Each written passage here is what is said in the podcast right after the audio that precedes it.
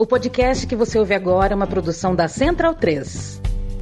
O amigo e a amiga da Central 3 é muito bem-vindo e muito bem-vinda. Eu começava, quando eu lembro do Paulo Júnior, né, Matias? Que a gente fazia o E, o O, pra gente melhorar o, né, pra modular direitinho. Eu falei muito perto do mico, eu percebi que você pulou é, da cadeira. Me chamo Leandro Minha, este é o podcast Meio Campo, dia 5 de fevereiro de 2024, dia de pagar o condomínio. Dia 5 é dia de pagar o, o condomínio. O meu é dia 10. Puta merda, é ruim, hein? Dia é. ruim. É um dia ruim, mas a gente. É, se ver, a gente paga muita coisa e põe muita senha nas coisas, Matheus. Tudo saco cheio de colocar senha em tudo, cara. É, é, um pro débito, é um pro crédito, é um é. Pra, pra, pra senha de recuperação da, da senha do, do, do, do login, do não sei o que. Agora veja você, né? Pegamos. É, é, usei o Boozer nesse fim de semana, por exemplo. Pô, ri para entrar no aplicativo do Boozer, porque Puts. aí é, é, a senha, mas aí você põe a senha, confere, aí chega no seu e-mail, quatro dígitos, que aí você chega no SMS, aí você abre o SMS e já não, não, não, tá valendo, não conta mais. Cara. Mas é melhor assim do que de outra forma. Eu sou o Leandro Amin, estou ao lado, você já ouviu, de Matias Pinto e também de Bruno Bonsante, Felipe Lobo e Leandro Stein. E de você, amigo e amiga que vai passar a próxima hora, hora e pouco é, conosco. Tudo bem, Bonsa? Tudo bem, e com você? Como é que foi seu fim de semana? Bom Viajou? demais. Bom demais. Estive, estive, estive em Minas Gerais, viajei, né? O Matias também teve. É, um, é difícil de explicar, né? Tem fim de semana como esse que vai explicar para alguém de fora do futebol que um clássico mineiro é, é, no sábado instituiu a torcida única e na mesma cidade no dia seguinte dois times de São Paulo foram para lá é, para acabar com a torcida única na relação entre elas. É uma coisa muito maluca, né? É, é, é, vai entender. E estádio dividido é diferente de estádio com as duas torcidas, tá? A gente não quer só 5%, 10% de torcida visitante estádio dividido. É outra, é outro código, é outra coisa. A gente uh, viajou para isso e foi bacana, né, Boncinha? Foi, foi bacana, né? Foi um bom jogo também. Eu, eu hum. gostei do jogo. É, não foi aquele jogo super é, movimentado, cheio de chances e tal. Foi um jogo bem equilibrado, né? Entre os dois, entre São Paulo e Palmeiras na final do Supercopa. São Paulo acabou ganhando é, nos pênaltis, mas é, até um, uma, uma vitória legal para o São Paulo, né? Depois de conquistar a Copa do Brasil, depois uma rivalidade grande com o Palmeiras nesse tempo recente, aí, tipo, histórica, mas também nesse tempo recente. É, e, e, teve essa, esse, esse fator né, extra da torcida visitante. Eu acho que é importante algumas pontuações em relação a isso. É, de não eu, não, eu não gostaria que a gente começasse a tratar torcida, quando tem duas torcidas para clássico, como uma exceção, né? Embora seja, mas é, é, eu, eu não quero normalizar a torcida única dessa maneira, ou pelo menos eu vou resistir a normalizar a torcida única dessa maneira, tratando torcida clássico com duas torcidas como uma exceção, uma experiência, ou como algo exótico. É, na, o exótico é não ter né, duas, duas torcidas é, durante o jogo. E foi aparentemente tranquilo, né? Teve problema antes do jogo, na rua, no hotel, né? Isso não tem influência em relação a, a, a entrar duas torcidas no estádio é, ou não, né? A menos que expulsassem todos os São Paulinos ou todos os palmeirenses de Belo Horizonte, eu acho que não tinha como evitar isso. Então, é, acho que, que, que, uma mensagem importante. É, é, legal ver de novo um Palmeiras e São Paulo com as duas torcidas. E eu gostaria que virasse a que, que continuasse sendo a regra, né? Como sempre foi historicamente. Pois é, sabe, Matias, a minha infância, né, é, é, jogo com estádio dividido, jogo com Morumbi dividido, foi o que pontuou a minha infância. Era o ponto, a vírgula, o ponto e vírgula da minha infância. A tal ponto de quando meu tio me levava, meu tio abria a porta do quarto e falava, mano, se arruma, vamos pro jogo. Do nadaço, assim, eu ia pro jogo. Quando o jogo era no, no Parque Antártica, um jogo de baixo, baixo apelo, um jogo, uma quarta-feira qualquer, um Palmeiras e União São João, o encanto não era o mesmo, era, era como se eu tivesse indo assistir o ensaio de uma banda, não o show, porque não vou dizer que era frustrante.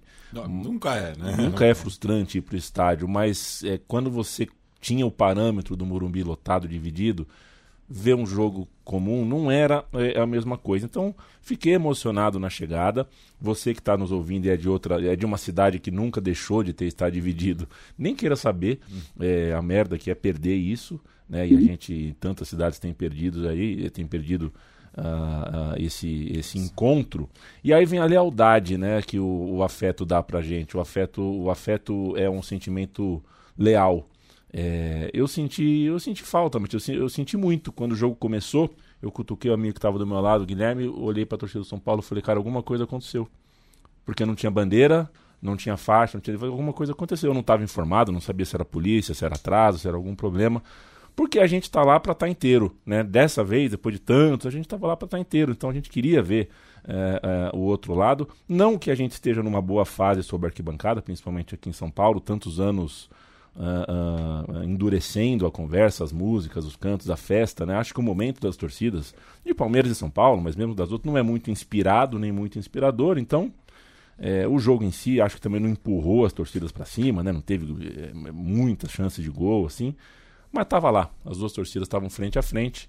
É, eu não te vi, mas eu te vi. E isso é muito legal, foi um prazer Também, né? É, te ver sem te ver. E saber né, que tanta gente querida estava do outro lado, né? Inclusive, estava conversando bastante hoje com o Barneski pela manhã, né? A gente dividindo impressões, porque a gente é meio doidinho de arquibancada, né? E, e quer ouvir o outro, né? Saber o, o, o que, que ele achou. Ele também tinha comentado desse lance, né? Da torcida de São Paulo ter chegado atrasado, porque é, parece né, que teve um problema com a caravana do Palmeiras ali pela região de Mariporã, e daí por conta disso a caravana do São Paulo sofreu um atraso. A caravana do São Paulo depois também teve um problema em Atibaia, inclusive um ônibus da torcida de São Paulo quase que não chega ao jogo. Né? Teve um caso também maluco né, de uma viação é, aqui de São Paulo que o motorista errou o caminho, foi parar ali na Dutra, ele seguiu em direção ao Rio de Janeiro, não pegou a Fernão Dias, teve um mal súbito e ah, bateu o ônibus na altura de Resende. O pessoal ainda pegou uns táxis ali para ir. Um dos táxis, inclusive, quebrou também chegando em Belo Horizonte. Enfim, deu muita história, né? É, é, ainda mais para nossa geração, né? Que cresceu no, nos anos 90, né?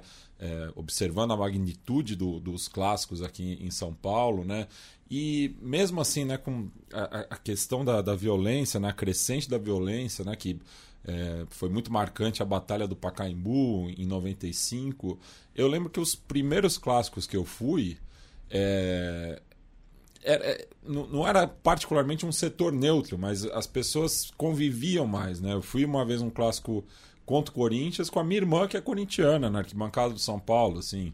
É, já fui em clássico contra o Santos, no Pacaembu, que a Federação Paulista fazia um setor que chamava, né, sei lá, qualquer coisa, setor família, que ia, né, pessoas para torcer por diferentes clubes. Assim, a, era um paradoxo, porque mesmo com o crescente da violência, ainda tinha também uma convivência pacífica. E depois né, que foi recortando cada vez mais né, o setor visitante, né? antes era 50-50, daí virou 70-30, 80-20, 90-10, 95-5, enfim. É, parecia que o, o outro era sempre um, um inimigo, né? Mesmo que assim você saiba que ali do outro lado tem pessoas que jamais se envolveram em briga, em qualquer coisa do tipo, mas ficava, criava-se esse sentimento, né? E, enfim, o, o, outras cidades, né, como Porto Alegre, que nunca teve um, um, um estádio, né, enfim, é, que tinha essa característica de meiar, mas, pô, tinha Grenal que era 60-40, sabe? 70-30. É, tinha, né, a demarcação do visitante, mas não era tão é, escancarada como é atualmente. E assim, foi um prazer mesmo estar nesse Mineirão dividido. Eu daqui a pouco é, a gente começa, a gente vai falar do jogo em si. Mais tarde a gente vai começar daqui a pouquinho a falar sobre Copa do Mundo de 26, algumas coisas interessantes aconteceram e o Stein vai é, abrir essa pauta com a gente. Antes, pro meu abraço para você, Lobo, só dizer uma coisa. É, tem uma parada quando você encontra a torcida é, primeiro, mandar um abraço pro Francisco, um Uber cruzeirense, que eu peguei ela com a camisa do Cruzeiro, é, descalço, hein? Uber descalço. E papo vai, papo vem, falamos sobre torcida e ele falou uma coisa que era bem verdade, né? Ele falou: Eu tenho todos os meus problemas, porque eu sou cruzeirense, com o Calil, ex-presidente do Atlético. Atual é, prefeito. É, atual prefeito, mas o, o, o futebol precisa de gente que entende torcedor, cara, porque com o Calil, o Atlético Mineiro jamais ia impedir que o torcedor do Cruzeiro uh, aparecesse no estádio. É a visão dele e eu acho que a gente tem visto muita gente né, de 4 R's do Atlético, a John Textor, de Leila Pereira, a tantos outros. Tem muita gente que não que é ainda menos capaz de enxergar a cultura de um torcedor do que os de sempre, do que aqueles que vivem dentro de um clube, estão dentro do, do contexto estatutário, que também tem seus problemas, suas imprecisões, mas pelo menos isso as pessoas têm. É só, é... só mais rato, o Calil renunciou em 2022. E é. aproveitar também mandar um abraço pro Ronaldo, torcedor cruzeirense, que assim que eu pisei em BH. Dono, né? dono do Cruzeiro. Não. assim que eu pisei em BH, ele me reconheceu, veio cumprimentar e agradeceu pela volta do, do podcast aqui, é, com o novo nome. Nada mal. Agora, o Lobo, as, é, é, as pessoas são muito clubistas, né, cara? É muito maluco. Você encontra pessoas que são, pô, seus amigos. Tô falando de amigos meus. Com certeza, o Matias tem uns amigos, viu, o Lobo? É, que não dá para conversar, que são super clubistas. E eu também tenho os meus, assim, pessoas que são razoáveis na vida, sabe? Mas você encontra na porta de um estádio, você ouve cada absurdo. É impressionante como o ambiente de futebol transforma as pessoas. Assim, as pessoas realmente acreditam que tem um lado absolutamente do mal contra a virtude. A virtude. E eu estou falando isso do meu lado. Eu conversei com uns amigos que estavam tratando o jogo como. Falei, gente, não, peraí, não, é a Supercopa, cara, é um clássico aí e tal. Tudo bem, Lobinho? Como é que tá você? Salve, salve a mim, salve, salve todos os amigos que nos acompanham, o Stein, o, o Matias e o Bonsa, nossos parceiros aqui, companheiros. É, pois é, é, o que eu acho mais curioso disso tudo, Yamin, é que por causa desse, desse clássico em BH entre dois times paulistas com estádio dividido, voltou uma conversa que a gente pede muito, né? É de ter pelo menos visitante nos estádios, né?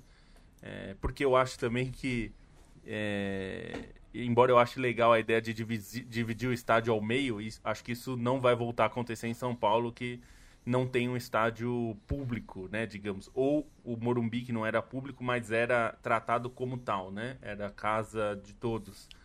É, então acho que isso não vai voltar a acontecer, não, não vai, mas ter torcida visitante é algo fundamental, mesmo que seja 10%, porque isso é parte do futebol, é parte da, da, da, da dinâmica, tudo é ter torcida visitante. E esse, esse clássico lá tá voltando a tá se discutindo e as torcidas e até os clubes parecem mais dispostos a dar uma chance para que isso volte a acontecer.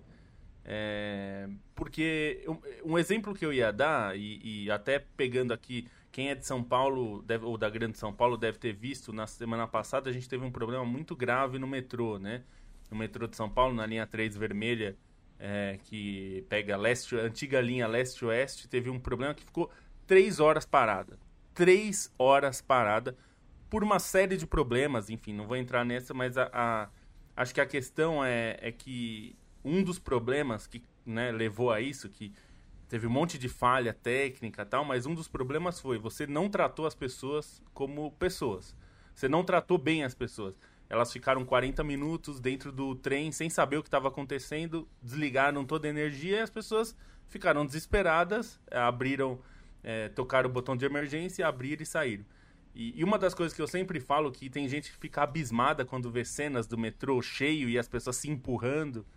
É, e aí quando vê, por exemplo, saindo da linha 3, que é a linha vermelha, é, é a linha mais cheia de São Paulo, e chega na linha amarela, que é uma linha um pouco menos cheia, não é que ela não é cheia, mas comparada à linha 3, ela é um paraíso, assim, em termos de lotação. E aí eles falam, ah, as pessoas são animais na linha 3 e na linha amarela aqui é, são lords. E eu sempre falo, se você trata as pessoas como animais, elas vão se comportar como animais. E aí, trazendo agora para a torcida, a minha comparação é essa. As pessoas não, não agem como animais na linha 3 do metrô porque elas são animais. É porque você coloca ali, e eu vivi isso a minha vida inteira, sete da manhã na plataforma, se você não empurrar, você vai ficar até as oito e não vai entrar. Então você não tem opção. E, e, assim, nos estádios ingleses, eles viveram isso, é, essa mudança drástica. Quando é, saiu a Margaret Thatcher e entrou gente que. É, o, o, que é o que eu sempre falo, Lord Taylor, que é né, sempre citado como o homem que ajudou a mudar um pouco o padrão dos estádios, com todos os problemas. Mas uma das questões, e que a Thatcher ignorou, ao contrário do que se pensa, é que a Thatcher tratava os torcedores como animais, jaulas. Os estádios eram jaulas. Quando eles falaram, se a gente tratar como animais, eles vão se comportar como animais, e se a gente tratar como pessoas e responsabilizá-los como indivíduos, é, isso vai melhorar, melhorou. É, então, assim, nos estádios, se ficasse tratando aqui como animais, as pessoas. Não dá para ter torcida visitante porque eles vão se matar, eles são animais. Se você tratar assim, é, a, a, tendência é que as pessoas achem que é assim e vai ser assim e vão reproduzir isso. É, então, assim, eu acho que você tem que tratar com civilidade, punir as pessoas que, que brigam, que sempre brigam longe do estádio, acontece o tempo todo isso, no Rio de Janeiro, em São Paulo, em Minas, enfim. Então, é. você tem que tratar as pessoas com dignidade, porque tratando com dignidade, as pessoas vão agir com mais é, dignidade e civilidade também. E só para antes de finalizar, uma coisa que você falou no começo, tem Sim. muita senha, muita senha para tudo, né? Eu, eu Duas etapas, três etapas, verificação. Então, existe, existem aplicativos que você é, são bem comuns ah. em telefones que você centraliza. Você precisa saber a senha de um, um centra... desse aplicativo. Aí esse aplicativo guarda todas as suas senhas, ele inclusive se integra, tal. É, eu vou dar o nome de um que é gratuito, tá? Que é Bitwarden que é com W, hum. Bitwarden. Todo mundo pode usar no computador, eu uso no meu Chrome aqui, uso no celular. Warden de, colocar... Warden de zelador, né? Isso, é. Bitwarden. É, Ele é gratuito, lá, por isso que eu posso falar que ninguém precisa... E eu, é, é, é, é, ótimo, entendeu? Eu acho que a gente precisa disso hoje, que a gente tem 100, 300 sites é bom ter. Então, é, sei lá, mas aí rouba. Um gerenciador de senha. É, mas aí rouba meu celular e tá tudo lá, vai saber. Não, não mas aí não, o cara vai precisar da sua senha para entrar ali. É, é, ele vai precisar lá, saber eu, sua cara, senha. Sei lá, tenho medo. Sei que até sendo Paulistão Play agora eu tenho que ter. Ô, Leandro Stein, é, desculpa pela demora em te chamar, já são 16 minutos de conversa aqui. A Copa do Mundo de 2026 uh, terá sua final disputada em Nova York, na região metropolitana de Nova York, não no coração da cidade, em New Jersey. É, muitos achavam que seria em Dallas. Dallas estava ganha, ganhando ali no, no lobby né, de véspera. Mas a final da Copa de 26 vai ser em Nova York, que me parece um lugar mais agradável para uma final de Copa do Mundo. Essa é uma das notícias que a gente teve envolvendo a Copa de 26. É, Galvão Bueno já de, teria dito em sua casa, tomando um vinho da Bueno Vines, o seguinte: a Copa do Mundo já começou, amigo. O que mais tivemos de definição nessa, nesse final de semana a respeito da Copa? Abraço para você, bom dia, boa tarde, boa noite.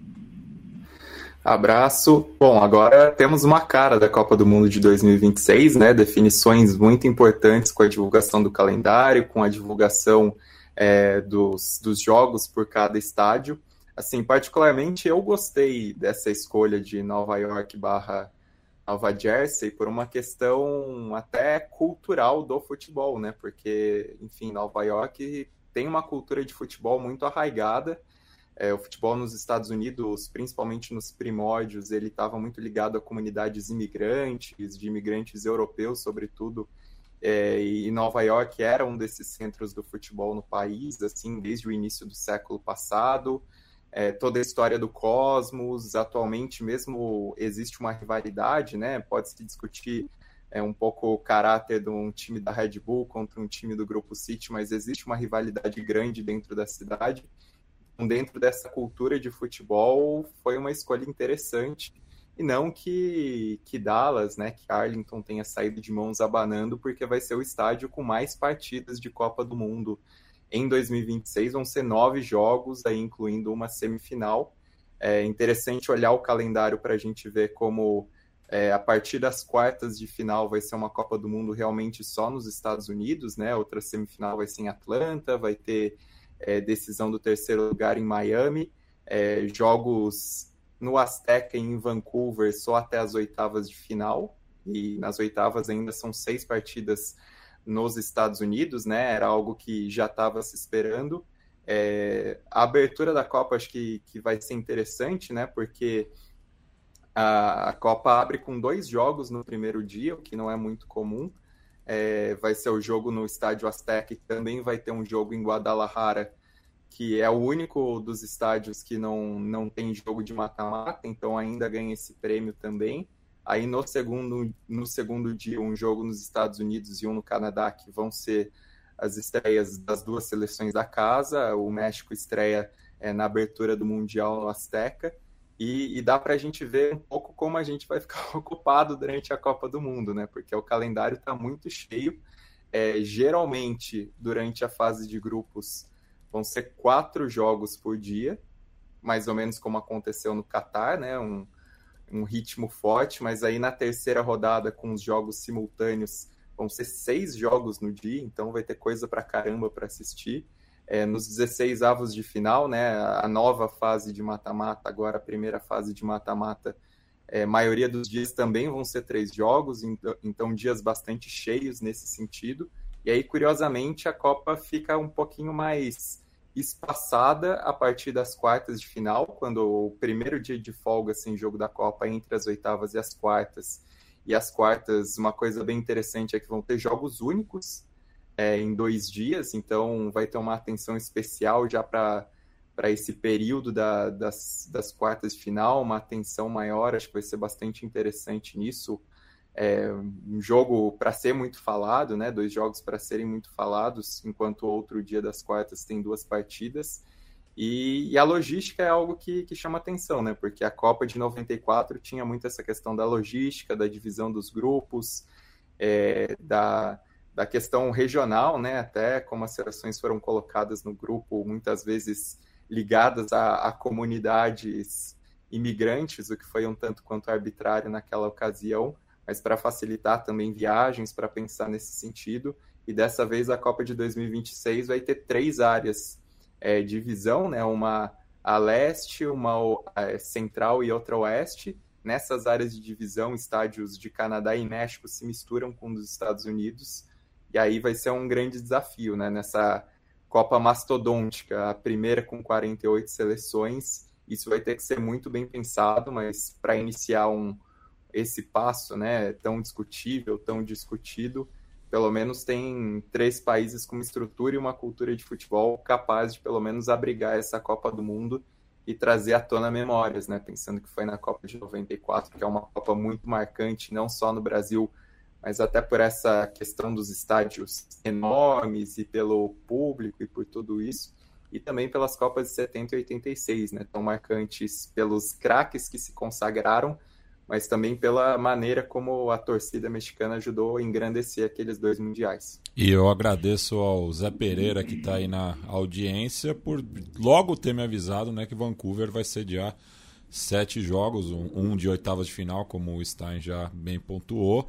Eu que pretendo ir né, para a cidade da costa do Pacífico do Canadá, já que minha irmã mais velha mora lá há mais de 10 anos, eu nunca visitei ela. Então estava esperando essa oportunidade. Segunda citação, Nossa, a sua irmã corintiana. Sua irmã vai ficar muito brava, né? É. Precisou vir uma Copa do Mundo pra cá.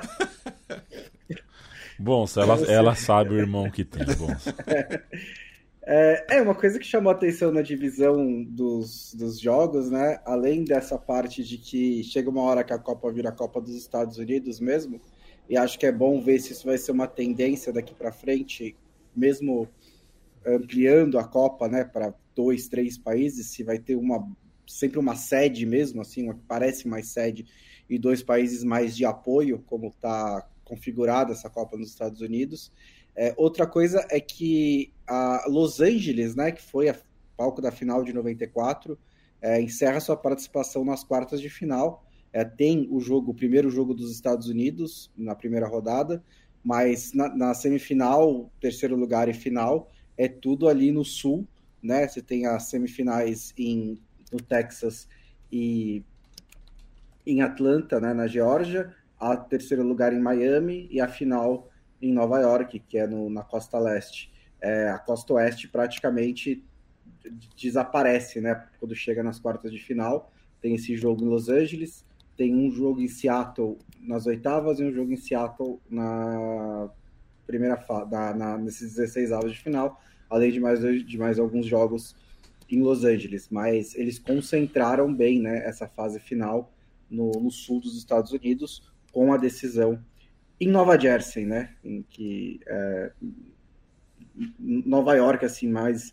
O jogo é em Nova York mais espiritualmente, né? As pessoas vão se hospedar em Nova York, elas vão passar o dia em Nova York e elas vão pegar um trenzinho, demora uma hora mais ou menos para chegar no, no estádio em Nova Jersey. É, e Los Angeles que não pode reclamar muito, né? Porque também vai receber os Jogos Olímpicos pela terceira vez em 2028, é né? Então acho que é, foi pensado isso também, imagino. É, não estava reclamando em nome deles, estava é. observando se isso acontecer. Eu quero mandar um abraço pro Bruno Queiroz, o Diego Mizas, que tá putaço com o Ituano, quer que a gente fale do Ituano, que vai mal, fora Marcinho, Renan, um abraço, pergunta do Muro, né? É, vamos, vamos acompanhar as eleições nos Estados Unidos. Renata Lopretti, todo dia, entrando tal. Como é que tá lá as primárias, as secundárias? Sei lá como é que funciona a porra da eleição americana, mas é, é ano eleitoral, é chá de Guga Chakra na TV tentando explicar. Leonardo de Mello, nos encontramos ontem no Mineirão. Um abraço para você, Leonardo. Eu, recebi, eu tive alguns encontros muito legais ontem, mas um muito desagradável. É, o, cara, o cara colou na minha orelha e falou tanta merda sobre Israel e sobre a Palestina que, cara, é desagradável, cara. Cara desagradável, mas tudo bem. É, apesar disso, ele, ele tentou ser respeitoso, mas foi muito desagradável. Mas deixa um abraço para todo mundo. É, me encontrou, me conhece, gosta do trabalho aqui. Fala comigo, pô. Fala comigo, eu cumprimento todo mundo. Sou ninguém, pô. Né? Vou meter a mala. Pô. É aquela história, né, o Matias? Se o Demir da Guia cumprimenta todo mundo. Pois é, quem sou eu? Por que, que o Sorato vai passar sem, sem falar com as pessoas? é, eu não sei se o Sorato é assim, mas o primo dele é.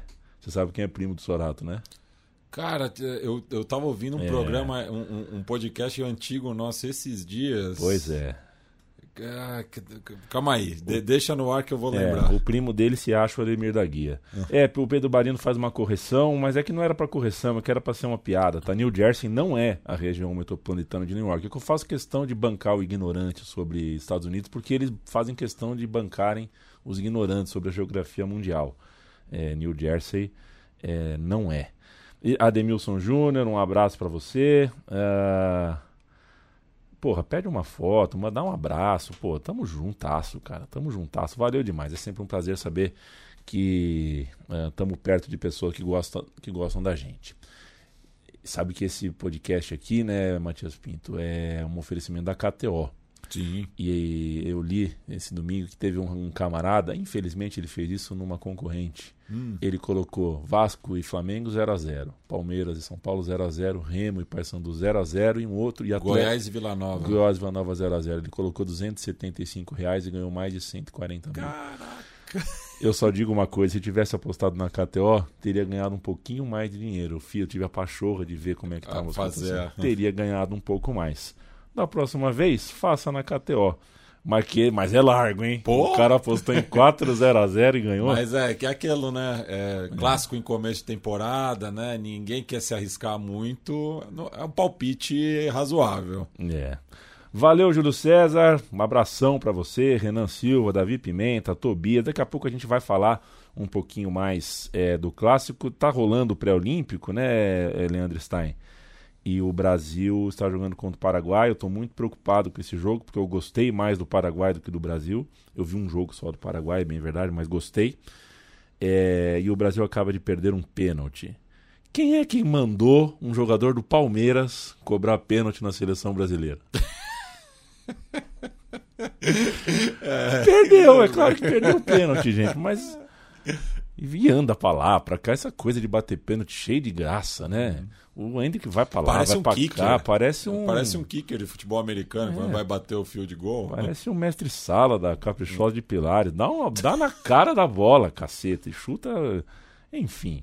É, a gente vai... Bom, se a gente vai falar antes ou depois da KTO, hein? Sobre Supercopa, você que decide. Fala depois. KTO.com é o endereço, você entra lá, KTO é parceira, parceiraça da Central Trade de longa data, de nós cinco aqui, desde priscas eras, é, e está ao nosso lado no podcast Meio campo, você tem dentro da KTO diversos esportes e modalidades como as, a malandrinha, como as KTOs, que é uma maneira autoral e criativa de fazer apostas. Dê uma chance à KTO, entre lá em KTO.com e se for fazer apostas esportivas, a gente sugere que faça na KTO e pede que faça sem vício, sem tensão, que faça para se divertir e que não coloque na banca um dinheiro que você não pode perder. É para ser, antes de tudo, uma diversão e uma atividade segura para você. O Lobo e o Bonsa têm dicas. Eles sempre dão uma dica aqui para gente, para você, se quiser segui-los, uh, ganhar uma moedinha dentro da KTO. É contigo, Lobo. Vamos lá. Copa do Rei. É, nesta quarta-feira, dia 7, vamos ter Atlético de Madrid e Atlético Bilbao. É, a classificação do Atlético, presta atenção, hein? Não é a vitória do Atlético. A vitória do Atlético é, seria no tempo normal. A classificação do Atlético de Madrid está pagando 1,83. A classificação significa que você ganha se o Atlético passar de qualquer jeito, no tempo normal, na prorrogação, nos pênaltis. Qualquer uma dessas, dessas classificações vale para ganhar a aposta. Se você apostar só na vitória, só vale no tempo normal. Se ganhar na prorrogação, você já não ganhou.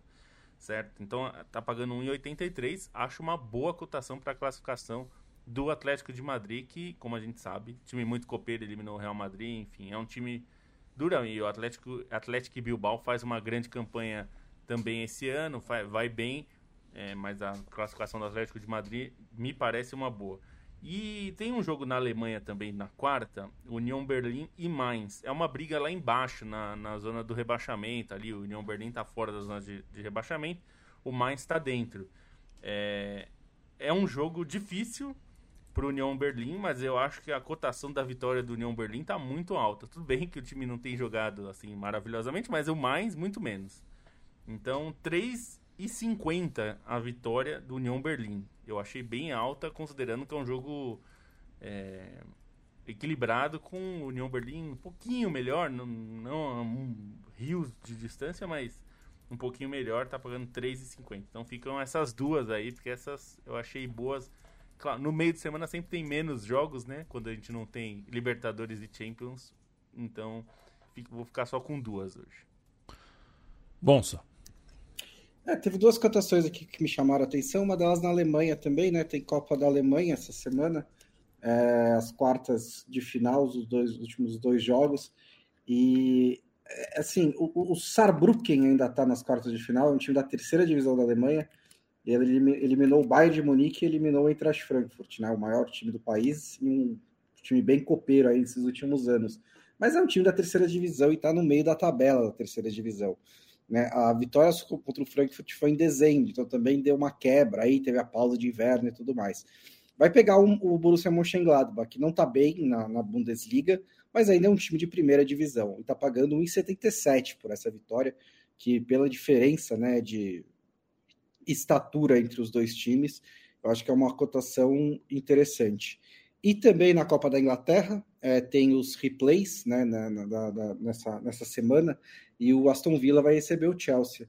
É, o, o, Chelsea tá assim, levou oito gols em dois jogos, tudo bem que né, semana passada, é, um deles foi contra o Liverpool, tudo bem, mas depois levou quatro do Wolverhampton também.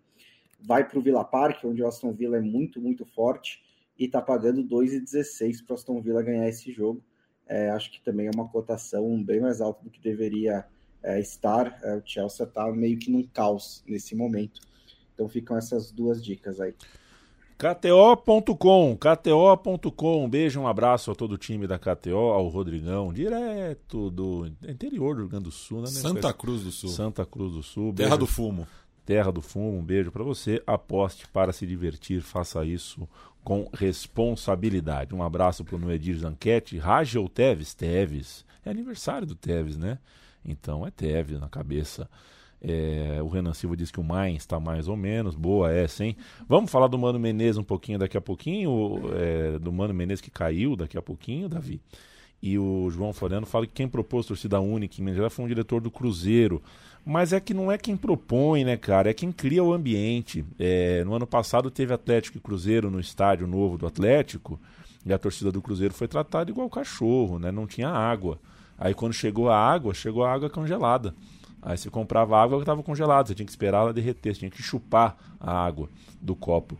É, eu tenho certeza que no camarote do Menin, no camarote dos, dos donos do Atlético Mineiro, a água estava fresquinha na temperatura certa. E, e, e aliás, a, a, piada que está rolando em BH é que Arena MRV significa meu rival venceu. É uma piada interessante de se fazer, mas eu prefiro que se faça nas ruas, não que perfil institucional de clube é, faça isso. Mas aí é uma batalha perdida, uma batalha da qual eu não luto muito mais. Diga lá, Stein, veja o teu dedo levantado ou não. é só uma.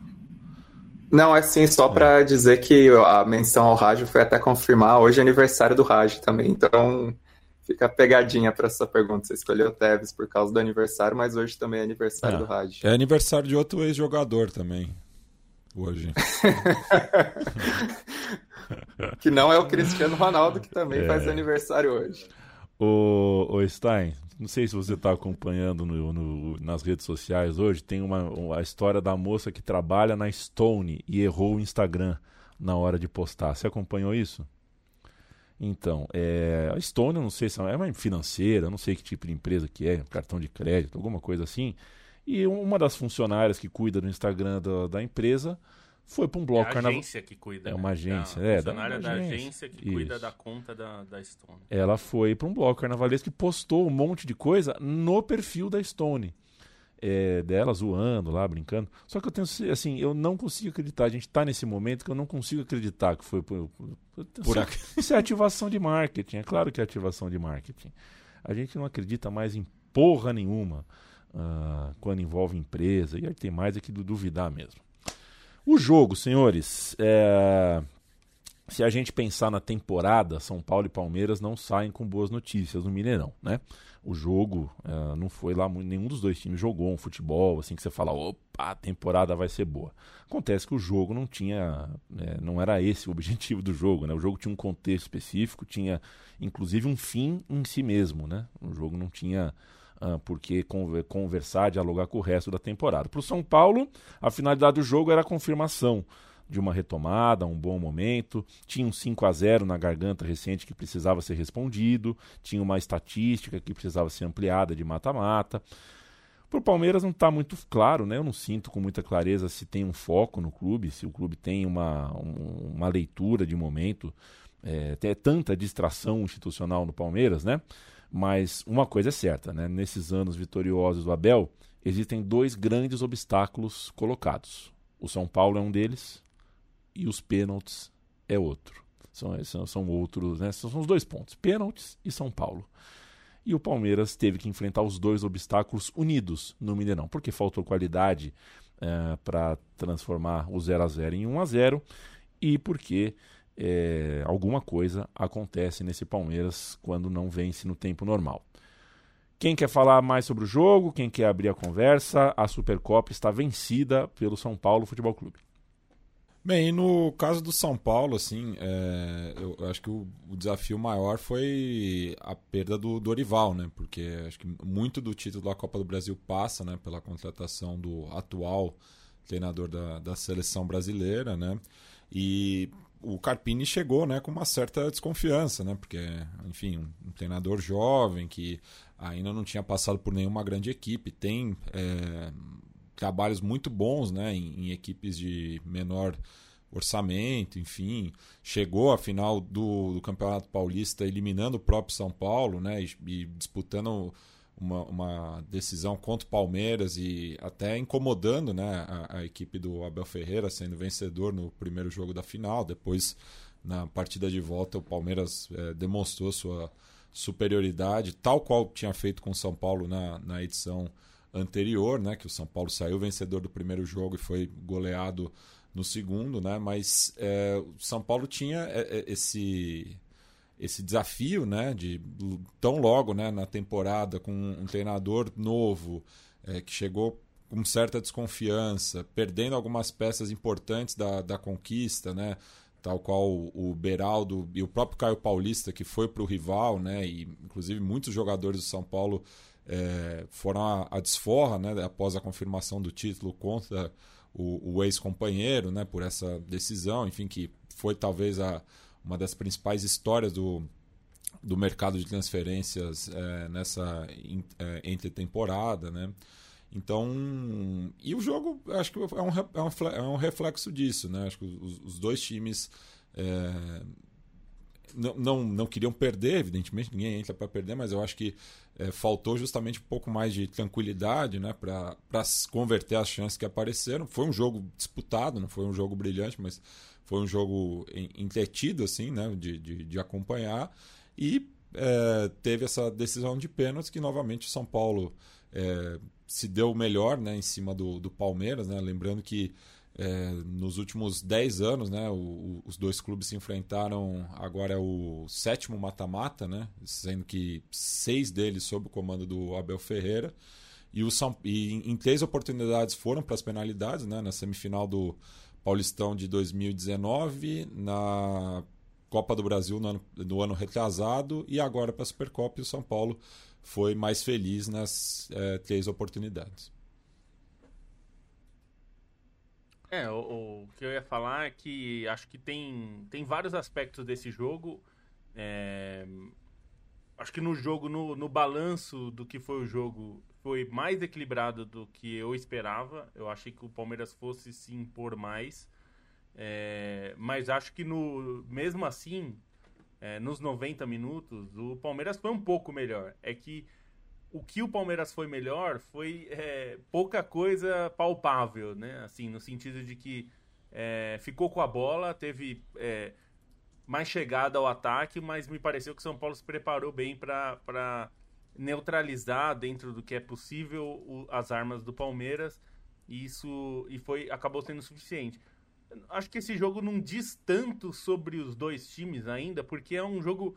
Essa Supercopa tem se caracterizado em alguns momentos, assim, é, por ser um, um, momento que a gente não tem muita dimensão dos times, né?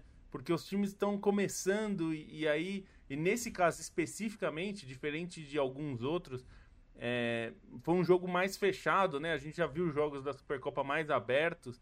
Mas assim, continua sendo um jogo que é muito difícil de você tirar conclusões né, a respeito dele. Acho que foi muito importante para o São Paulo. É, por, pelo momento, foi uma semana que quebrou o tabu contra o Corinthians é, e vence, é, vence o Palmeiras. É, é, importante nesse sentido, mais até do que o, o, o título é importante tal, mas é, não é um título que ninguém coloca em destaque em lugar nenhum. Né? Uma Supercopa é um título bem dos títulos é o menos relevante, né? É, e acho que a, a, a questão para os dois times é encontrar justamente formas de sair do que o adversário propôs, né? Acho que o Palmeiras teve dificuldade de sair do que o São Paulo propôs e o São Paulo teve dificuldade de sair do que o Palmeiras propôs também. É, nenhum dos dois conseguiu fazer um grande jogo e eu não, eu não daria muito peso para coisa de é, que eu sei que de, é é, é, é, estatisticamente chama muita atenção do Palmeiras é, ter oito disputas e perdido sete né, nos pênaltis. eu sei que estatisticamente é uma coisa que chama muita atenção, mas eu não daria muita importância para isso, considerando que o Palmeiras muitas vezes não precisa dos pênaltis, né? Eu sei que, claro, e, é uma, uma das coisas que eu, a gente mais ouve, assim, de quem trabalha com futebol e tal, é que se tem uma situação que é impossível de você treinar, é, treinar é, em todos os aspectos, né? É a disputa de pênalti. Porque você treina pênalti, todo time treina. O Palmeiras treina, o São Paulo treina, todos treinam. Principalmente as vésperas de decisões. Mas é muito diferente, né? É, cobrar um pênalti com 50 mil pessoas no estádio, numa situação que depende de como você chega aos pênaltis, né? O seu time pode ter chegado muito bem no jogo e outros, outras situações você pode ter chegado muito mal. Só lembrar o que aconteceu com o Brasil, né? O Brasil chega derrotado contra a Croácia, né? A Croácia chega vencedora nos pênaltis. É, é, é, impossível você treinar isso, né? Treinar uma situação de pressão, de uma situação que você chega, do jeito que você chega. Então, eu não daria tanto peso, porque se o Palmeiras não ganhasse nada e sempre perdesse por causa dos pênaltis, era uma coisa. Mas não é o caso, né?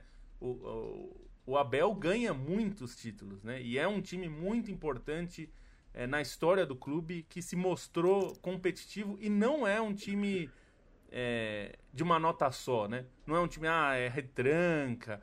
É, é, é um time que já se remontou de várias formas e conseguiu ser interessante de várias formas. É, então eu não daria muito peso para isso. Eu acho que nesse ponto foi mais importante para o São Paulo do que seria para o Palmeiras se o Palmeiras tivesse vencido. É, porque é isso, para o São Paulo, o São Paulo está tentando retomar é, um papel de protagonista no futebol brasileiro que o time não tem nos últimos anos aí, na última década talvez, é, não teve, e então tá tentando retomar aí desde o título brasileiro é, de 2008, São Paulo não consegue fazer algo relevante, né, nacionalmente, até chegar ao título da Copa do Brasil é, em 2023. Então, assim, pro, pro São Paulo foi muito importante, mas eu não tiraria nenhuma grande conclusão se os estaduais já não são lá um parâmetro tão bom para a gente avaliar, né? É, principalmente no começo, não dá para. Eu não queria tirar com grandes conclusões disso. Eu acho que os dois times têm problemas, nenhum dos dois jogou bem. Acho que nenhum dos dois deveria sair satisfeito com o futebol que apresentaram. Mas também não dá para ir muito além disso, assim. Acho que é. os dois times é, tem muito mais a trabalhar do que a, a lamentar ou comemorar. É, assim, é, só para acrescentar nesse negócio dos pênaltis, é que é, assim, a, a, questão técnica, né? A gente pode, a gente pode concordar que todos os jogadores do Palmeiras têm, né? Eles conseguem chutar um pênalti e botar para dentro do gol. Então é a questão psicológica.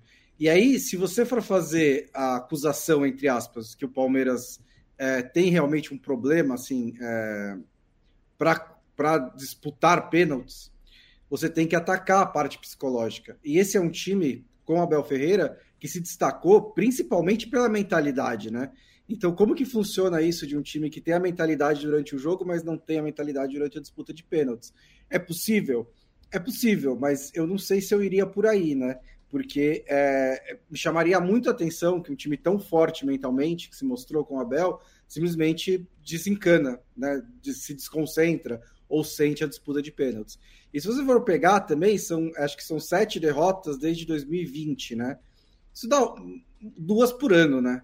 Não é assim um número gigantesco de derrotas também. É, acaba sendo uma, uma não quero chamar de coincidência, porque nem parece que é só casual, né? Talvez tenha alguma coisa estranha aí. Mas é, eu também, como Lobo, não chamaria muito atenção, e principalmente para essa questão da mentalidade. Eu acho que é um time que se tem uma força tão mental para jogar futebol, é, não, não, acho que está faltando alguma coisa para cobrar pênalti.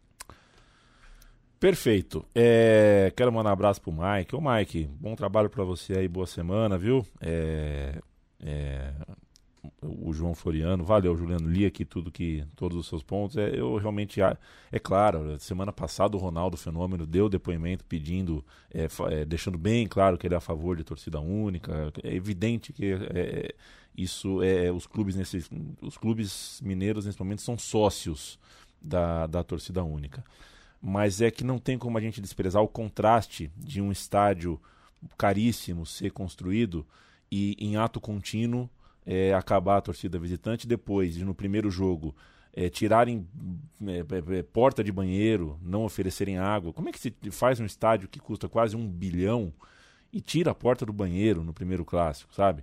É, aí o, o, segundo jogo já não tem torcida visitante e não tem o símbolo do clube no, no, no gramado. É, isso é de uma pequenez, assim. São, é. são, são símbolos que fazem parte, né? A gente, a gente não tem como ignorar é, é, o simbólico é, nesse, nesse debate. Aliás, o futebol precisa muito desse debate simbólico, ajuda a gente a entender quando a gente vê duas torcidas no estádio, tem, é muito mais pelo simbólico do que pelo prático. É, não é porque uma torcida cantou, a outra não, e chegou cedo, chegou tarde, fez isso, fez aquilo. É pelo simbólico, as duas estavam lá. A gente ainda, bom, enfim, a gente teve esse clássico, é, foi 2 a 0 para o Atlético, para o Cruzeiro no campo do Atlético nos minutos finais. A gente teve 0 a 0 é, no Pará. A gente teve o começo do Nordestão, é, vitória do Bahia sobre o esporte no final e a queda do Mano Menezes, que aconteceu agora à tarde. A gente vai ver quais são os movimentos desse confuso, caótico Corinthians, que nesse momento está na zona de rebaixamento. Mas eu quero ouvir o Leandro Stein, na verdade, sobre Europa. Vamos dar um pulinho na Europa, Stein? A gente teve um fim de semana com alguns jogaços, sobretudo no futebol inglês. É, a gente tem a Inter que começou a cavalgar forte rumo é, ao título italiano. Enfim, queria te ouvir. Bom, fim de semana foi até difícil escolher o que assistir, né? Ainda mais com Copa da Ásia e Copa Africana acontecendo simultaneamente.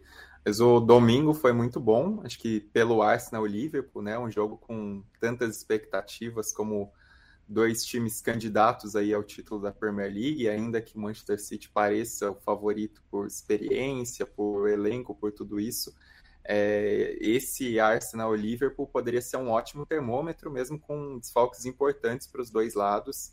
Mas aí o Arsenal conseguiu quebrar a sequência muito boa do Liverpool, né? Acho que merece um, um elogio à atuação do Arsenal coletiva, porque conseguiu fechar muito bem os espaços do Liverpool, né? O Liverpool dependeu bastante do, do McAllister ali, mas não conseguia progredir muito no ataque, não conseguia construir as suas jogadas. O Arsenal, pelo contrário, tinha muita velocidade com o Martinelli, fez uma grande partida.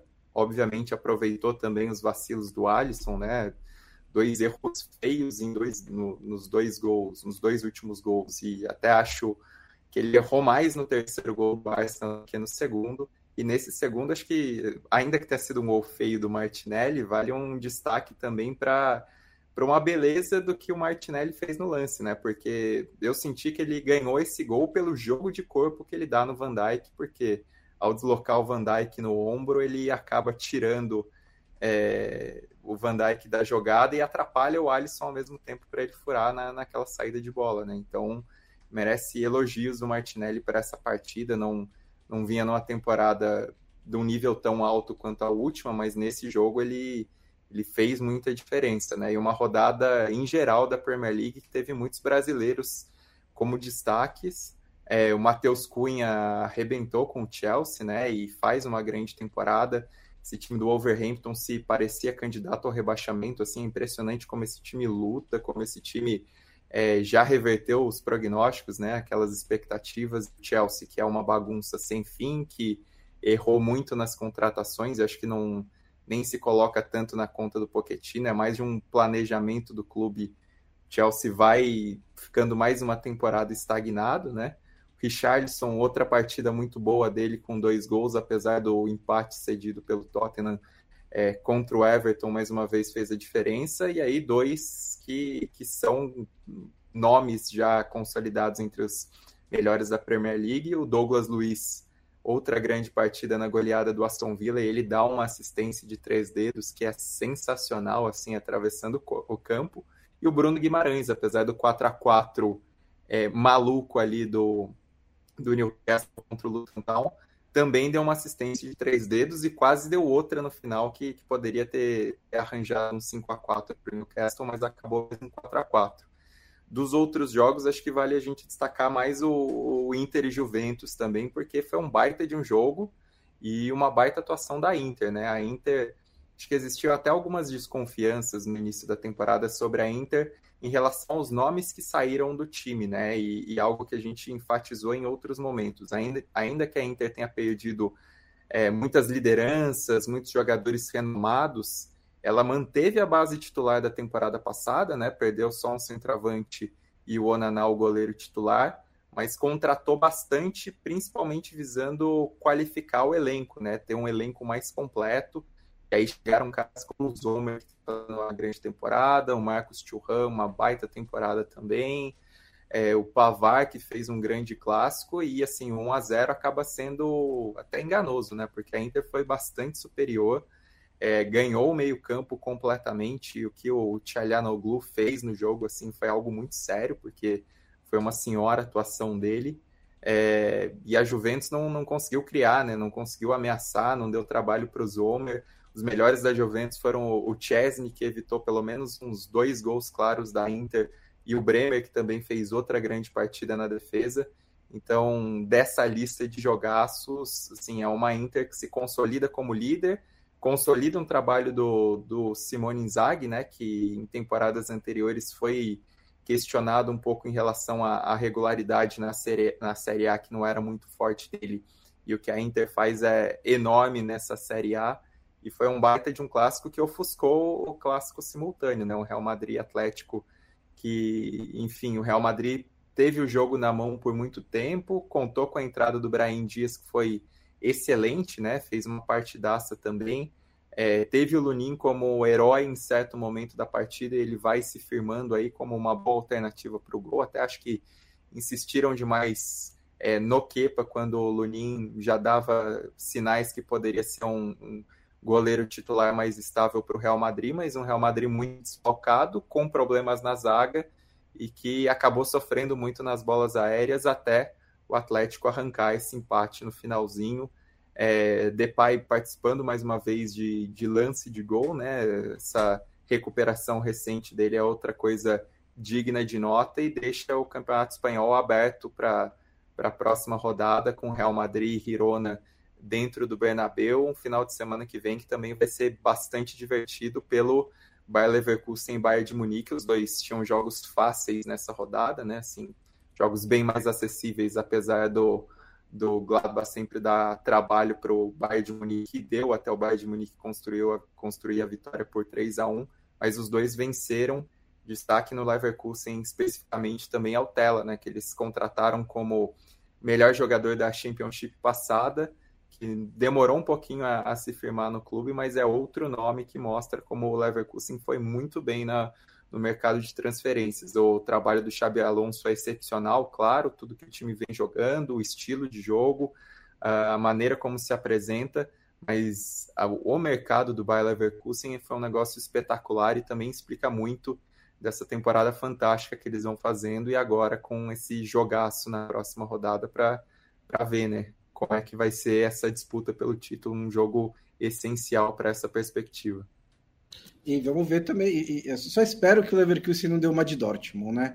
É, pode até perder do Bayern, acontece, mas pelo menos seja um jogo competitivo, um jogo equilibrado, né? Que eles mostrem assim o que o levou o Leverkusen a brigar por esse título até agora. Porque quando eu falo da uma de Dortmund é que aconteceu várias vezes isso do Dortmund até acompanhar o Bayern, aí chegar num confronto direto como esse levar 2 a 0 em 10 minutos, né, levar uma goleada e tal. Espero que seja um jogo competitivo e que o Leverkusen consiga aí brigar por esse título pelo menos até o fim.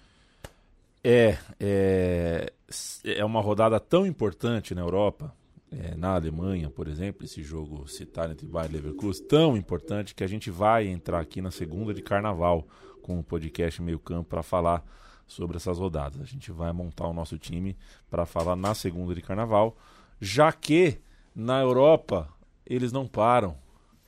Porque não existe em Leverkusen, é, não existe o, o, acadêmico de Leverkusen. Se fosse em Colônia, tal, Pô, talvez. Pior, pior que tem lugares alemães. Colônia e Mainz, né? né? São os é. dois. É. Pô, mas durante muito tempo foi é. tradição ter jogo no, Cari... no Campeonato Carioca no Carnaval também, né? É, mas põe uma aspa no jogo, né? Põe aspas, né? É, mas é. É, não, não, é que nunca tinha aqui também, né? Eu acho que tinha que ter, você quer saber, Eu acho que tinha que ser o nosso Boxing é. Day. Assim como a nossa. É, assim como a copinha é o nosso March Madness. É... Futebol no domingo de carnaval era o nosso Boxing Day, assim, todo mundo fritando. tinha muito jogo no sábado de carnaval, né? É, mas o sábado era Rio. mais comum, né? No Rio tinha muito, porque também aproveita isso, os turistas, a cidade está cheia acaba sendo uma chance de muita gente que não é do Rio estar no Rio por carnaval aproveitar para conhecer o Maracanã num dia de jogo, né? Então eu, eu acho é. sempre válido. Assim. Na próxima edição do podcast Meio Campo, a gente já vai ter mais informações sobre o julgamento do Dani Alves, que começou hoje. Né? A acusação está pedindo nove anos é, de detenção no começo do julgamento. O máximo é 12, a pena máxima para o crime uh, processual do ponto de vista processual é 12 anos. É, a gente vai ter mais informações, mas fazer esse registro. Né? Nessa segunda-feira começou. E a gente, quando voltar na sexta-feira, a gente já vai saber, é, né, Bruno Bonsante, quais são os finalistas da Copa da África e também da Copa da Ásia. Tá muito boa a Copa da África e tá boa a Copa da Ásia. Grande abraço é, para você. Tá... Eu já estou fazendo a rodada final, tá bom? Claro, é Perfeito. claro. Não, sim, é, é, tá muito, muito boa essas duas competições mesmo, né? É, as duas acontecendo ao mesmo tempo. É, a, a, a, caminhada de Angola terminou, né? Perdendo para a Nigéria. É, a Nigéria que é o elenco que eu mais gosto, acho, das seleções africanas. Tipo, tem outros também que rivalizam, mas eu fico sempre impressionado com a qualidade dos jogadores da Nigéria. É, ganhou de Angola por 1 a 0 né? vai pegar a África do Sul, no outro semifinal tem Costa do Marfim e República Democrática do Congo. É, na Ásia também vale o destaque para muitos jogos né, decididos no fim e para o golaço né, do, do, do som para arrancar a vitória para a Coreia do Sul contra a Austrália, né, um negócio absurdo ali, é, que um momento para eternizar ainda mais o som, né, que já é um dos jogadores mais importantes da Coreia do Sul, já tem uma história muito rica com a seleção, ganhou mais um grande momento aí. Até sexta-feira. Se Deus quiser e ele há de? De querer. Beijo, Leandro Stein. Beijo. Assim, só um destaque também para Copa Africana de Nações, porque essa classificação da, Copa, da Costa do Marfim, assim, é, é um, um, jogo absurdo. histórico. Acho é que um absurdo. Entra, entra pro, assim, entre aspas, né, pro, pro folclore da Copa Africana de Nações, como Uruguai e Gana, porque o time uh, reverter toda a situação desfavorável, um jogador a menos, a reação, a maneira como é, conseguiu virar na prorrogação e toda a campanha da Costa do Marfim, é um negócio de louco realmente. E é um time que está em casa, que cresce, que tem um bom elenco e alguns jogadores machucados, como o próprio Adingra, né, que fez a diferença ali para buscar o empate no final do tempo normal, que é, era um dos melhores do time antes da competição e que, que vinha sendo desfalque. E aí, só para registrar também, é, dois falecimentos de jogadores importantes da, da história do futebol nesse final de semana. É, o Lozzi, que é ninguém menos que o terceiro jogador com mais partidas é, na história da Roma, né, o Giacomo Lozzi, e isso merece ser mencionado porque ele só, tá só está atrás de Totti e De Rossi, né? Um jogador muito representativo dos anos 50 e 60, que embora não tenha começado na Roma, ficou 15 anos no clube e recebeu o apelido de coração de Roma, né? E era um jogador muito emblemático no time ali do, do início dos anos 60 que conquistou a, a, a Copa de Feira, né? A Copa das Cidades com Feiras, era o capitão do primeiro título europeu da Roma, então um jogador é, de uma estatura enorme, né? Chegou a participar da Copa de 62, tudo isso. E outra perda é do Hamrin, né? Do Kurt Hamrin sueco, que foi o segundo melhor ponta direita da Copa do Mundo de 58. Isso é muito, né? Considerando que o melhor foi o Garrincha, mas ele fez uma baita de uma Copa do Mundo em 58. Era o último dos, dos titulares ainda vivo ele fez gol contra um, dois gols contra a Hungria na fase de grupos, o primeiro gol contra a União Soviética nas quartas, o último gol contra a Alemanha nas semifinais. Era um ponta ambidestro, veloz, goleador, um jogador é, excepcional da seleção da Suécia que também fez história na, na Itália, né? Ele é o maior artilheiro da história da Fiorentina, estava no time da Fiorentina que foi campeão da Recopa Europeia de 61. É, tem um gol a mais que o Batistuta né, na história da Fiorentina, né? Então, comparativamente, isso é muito grande. Ele até foi contratado para ser o, o, substituto do Julinho Botelho na Fiorentina e, e, e ganhou também uma, uma, estatura muito grande pelo clube e rodou por outros clubes importantes na Itália, chegou a passar pela Juventus, mas teve problemas de lesão e foi campeão da Champions com o, o Milan é, em 69, né, na segunda Champions que o Milan foi conquistou, chegou a fazer gol na semifinal. Então, dois jogadores é, enormes, importantíssimos, faleceram aí seus quase 90 anos, ambos neste domingo. Kurt Ham, eu estou abrindo aqui. É... Pois é, é, é porque é, é, é, muito louco, né? Porque assim como só três pessoas tinham sido campeões do mundo como técnico e como jogador, e duas morreram no intervalo de 72 horas, né? E só tinham sobrado duas pessoas que jogaram a final de 58. Oito. Zagallo e Ramin foram os dois últimos a, a morrerem e morreram no espaço curto de tempo. Realmente é, são coincidências eh, interessantes. O Leandro Stein acabou de nos contar um pouquinho sobre ele e eu sinto saudade de ler os obituários de Leandro Stein e todo o resto tudo que saibam vocês que tudo que vocês escreverem é um leitor vocês terão aqui. Eu já dei tchau para quem aqui? Já dei tchau pro Bonsa, já dei tchau pro Stein. Matias Pinto, arrivederci. Arrivederci e infelizmente... Não, não, fala certo. Arriver... É difícil. Eu vou meter o Brad Pitt aqui. Arrivederci. É, bem, e também sigo aqui com é. o obituário. Infelizmente, né, o... as divisões de acesso voltaram nesse final de semana na Argentina com duas mortes mais. É, são no, no jogo de sábado entre o Chacarita e o Deportivo Maipú de Mendoza um torcedor do Chacarita morreu apunhalado na entrada é, do estádio né, no, durante o primeiro tempo, o Jorge Daniel Duran, de 43 anos. E no dia seguinte, é, no domingo, dia 4, é, em Mendoza, um torcedor do Rinácia Esgrima local também, né, a, a, na, nas, em circunstâncias parecidas, acabou falecendo o Ricardo Nicolás Bage, de 32 anos, enquanto que outro torcedor de sobrenome Pereira está internado em grave estado, correndo risco de morte. E em ambos os casos tem a ver com a disputa né, de poder das Barra Bravas. Lembrando que no caso do Chacarita já tem uma divisão dentro do próprio estádio, né, entre duas facções, e esse caso aconteceu no meio de uma delas, então podendo ter uma terceira cisão. E lembrando que na Argentina, né, desde 2013, né, o público é, visitante foi impedido né, de, de ir a, aos estádios, né? É, na, naquela ocasião foi por conta da morte de um torcedor do Lanús, num jogo contra o Estudiantes de La Plata no Estádio Único.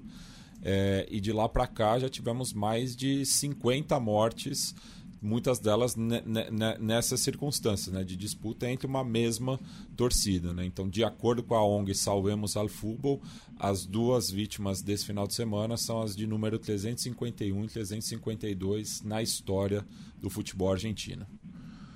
Valeu, e eu falei para o Matias Lobo antes da gente começar o podcast, falei aqui no ar também, né? É, temos problemas sérios para chegar a Paris. O Paraguai está vencendo o Brasil, não sei se vai ganhar o jogo, sei que está ouvindo a gente de forma gravada, mas mesmo que o Brasil empate, vira, é ridícula a seleção do Ramon Menezes no pré-olímpico. Um abraço para você. Um grande abraço para todos e eu só lamento porque vai ter muita gente oportunista e que não acompanha nada dizendo que ah, não temos talento e tal. E você olha essa seleção, não falta talento, né? É, evidentemente não falta talento. Agora, é. É, é. mais um fruto de um trabalho ruim que o Edinaldo vem fazendo na CBF. E eu digo Edinaldo porque ele é centralizador nas ideias né, na CBF. É, nos últimos anos vinha se trabalhando para ter núcleos é, é, com uma certa divisão de poder e, e com núcleos trabalhando é, firme né, entre si ali. E a gente não vê mais isso, é, a gente vê é, o Edinaldo muito preocupado em fazer mídia é, com a seleção principal e o resto meio que abandonado.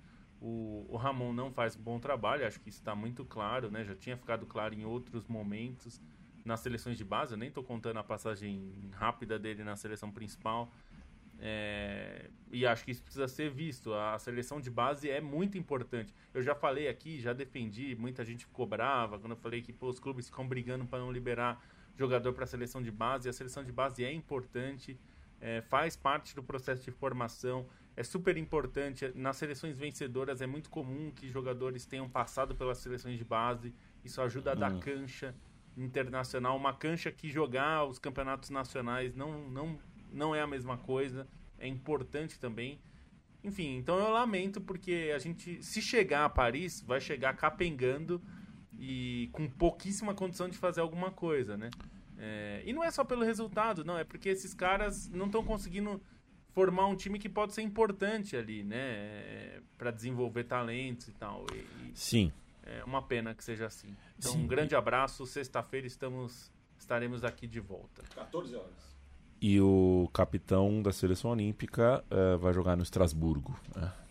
Então, sei lá.